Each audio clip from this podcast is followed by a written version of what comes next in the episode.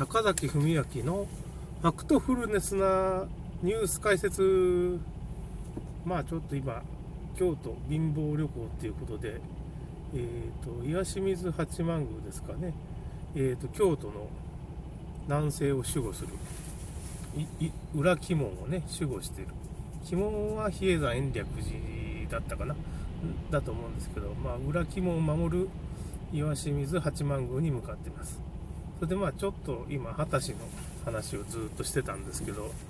まあ、岡山県の紀の城とか、まあ、岡山県造山古墳っていうのをまあ、全国4位の古墳があったり立て付け遺跡っていうのは、うん、弥生時代最大の墳丘墓。まあ今の古墳の元になったんだ。前方後衛墳とかのねって言われてます。まあそれでこう卑弥呼の墓じゃないかとか言われてたりいろいろあるんですけどね。で卑弥呼っていうのはどの人だったんかっていう風な話があるんですけどどうも吉備彦っていう高麗天皇の王子がいるんですけどその王子の異母姉っていうんですかねお母さんがなんかちょっと違うんですけど異母姉っていうのの大和とひの百瀬姫っていう人がいるんですけど、まあ、百瀬姫っていう風にちょっと長いんですから、長いんでね、名前が。百瀬姫とちょっという風に呼びますけど、この百瀬姫っていうのが、まあ、お姉さんだと。で大和朝廷最強の巫女とか、なんとか大将軍、百瀬100の襲う姫と書いて、まあ、大将軍、まあ、この襲うっていうのは大将軍みたいな名前らしいんですけどね、だから実際の名前はちょっとまたちょっと違うのかもしれないし、まあ、この襲うっていう字を使ってるってすごいなっていうか100に100の襲う姫ですからね。そのとにかくすごい霊能力みたいなのがあったり戦うっていうかねなんかすごい力があったみたいですね。結局大和朝廷にまあ帰った時っていうか一回讃岐の方に流されるっていうか讃岐の方の神社みたいなとこあるんですけどねその辺の農業開発をしたっていう風な幼い頃に流されてそういうことをしたっていうエピソードがあるんですけどね。それは結局山田朝廷は何ていうか女の子が生まれてその女の子が生まれたりするとその吉凶を占うっていうかね生まれた日が悪いとかそういうことがあるとどうもその川に流すっていうかね、どっかに流して、それをまあ家来にこう拾ってこさせるみたいな風習があるんですよね。これ、住吉神社っていうとこに、まあ昔、そういう姫を流して、そこで住吉さんっていう人、まあ、住吉神社のまあ、家来がそこにいて、その娘をまあ、天皇家の女王皇女ですかね。を拾ってそこでちょっと育てて3年ぐらい経ってまた元に戻すみたいなことをなんかそれ厄払いみたいな感じですね。昼子姫っていうのがいますけどねそうタタタタタタタとかなんたその生まれた時にねっていうのはそそういうまあエピソード昼子っていうのはまあそういう足舟に乗せられてこう流されるっていうかちょっと奇形なんでそうだっていう風なことを言われたりするんですけど実際はまあそういう風習があった名残のエピソードじゃないかっていう風に言われてますね。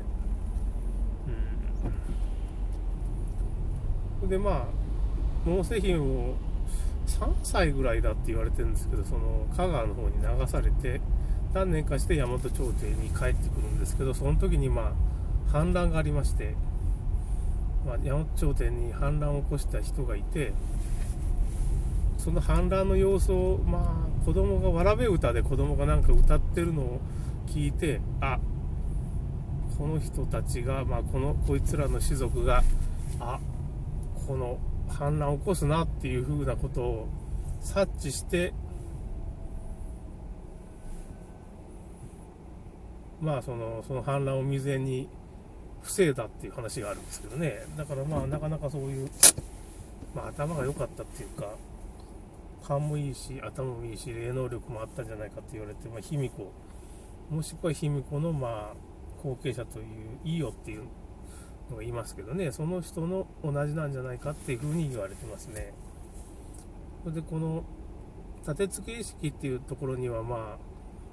まあ、石棺みたいなのがあったんですけどそこにまあ主査っていうか、まあ、水銀酒とか言うんですけどまあ赤い顔料っていうかね結局その古墳とかの中がまあ赤くなってる顔料をこう塗ってそれを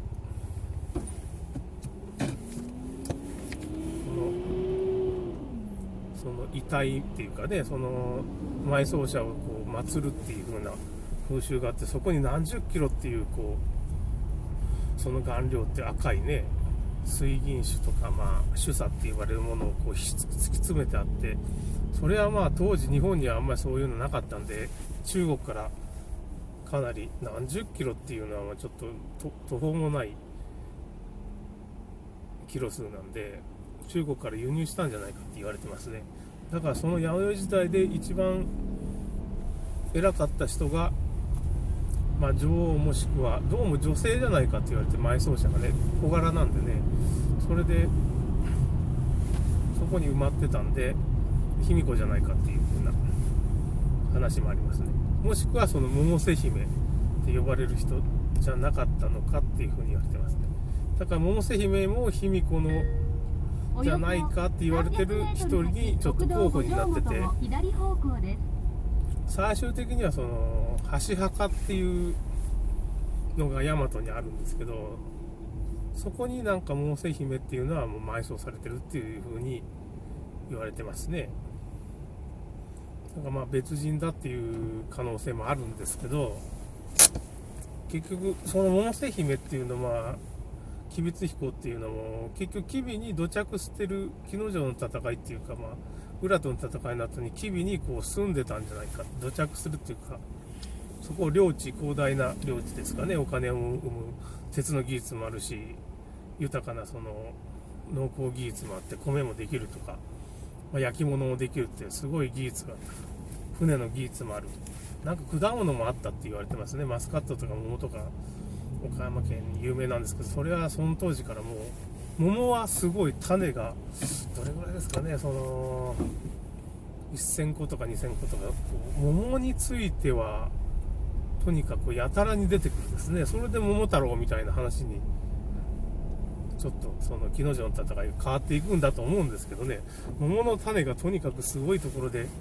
何千個っていう数千個万まではいかないですけど4000個とかね。体なんでそんなに埋めてたんだっていうか桃が好きだったんか。まあ、魔除けじゃな魔除けじゃないかって言われてるんですけどね。桃の木とか桃は魔除けで使われますからね。そのなんかの魔除けだったんかもしれないな。結局その死者が蘇ったりしないために桃を一緒に埋葬するとかね。そういうこともあったんじゃないですかね。桃を食べてたんかもしれませんけどね。それは本当に単純にね。まあそれで桃太郎の伝説が岡山県にまあできたと。話がちょっと変わってね。ちょっと桃をちょっと持ち上げすぎですけどね。ちょっとさ桃から生まれた桃太郎ってそんなあるわけないですよね。まあ実際おばあさんおばあさんねなんかそういう、まあ、伝説をちょっとこじつけたんでしょうね、まあ、ちょっと考察してみるとこれも面白いんですけど。宮崎駿の「あのもののけ姫」の舞台っていうのが、まあ、やっぱしあのこの木之丞とかその辺じゃないかって言われてて昔はそのああいう感じですね。足高みたいなのがいて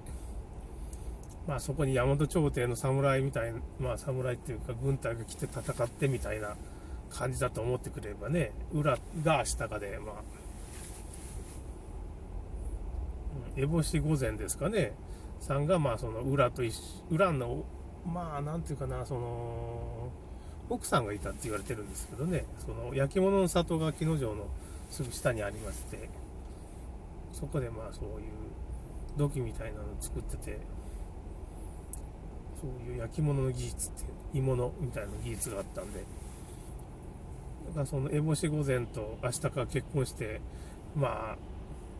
まあ、侍じゃないけど山の頂点の人がこう来てから戦いになるという、まあ、のもののけ姫の話みたいな話になっていきますね。イノシシは果たしだったかもしれないし、まあ、そうですね、その、いろいろ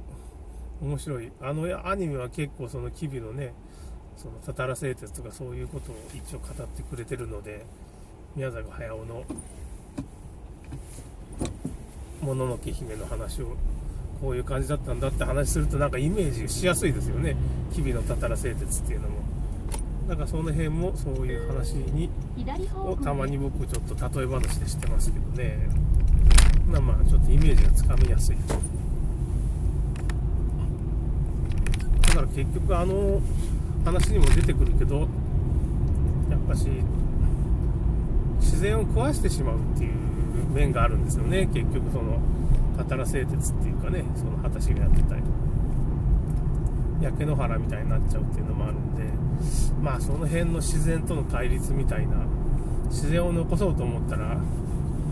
まあそういうのはあんましない方がいいんですけど今もう岡山県はイノシシだらけになっちゃってもう僕の県の周りにもイノシシが出てねどうすりゃいいのもうこの罠漁の資格を取るしかないなっていうふうに思ってるぐらいですけど、話が取り留めなくなりましたけどまあ果たしの話ですかね。いろいろ桃太郎の話とかいろいろしました。ということで今回は終わりたいと思います。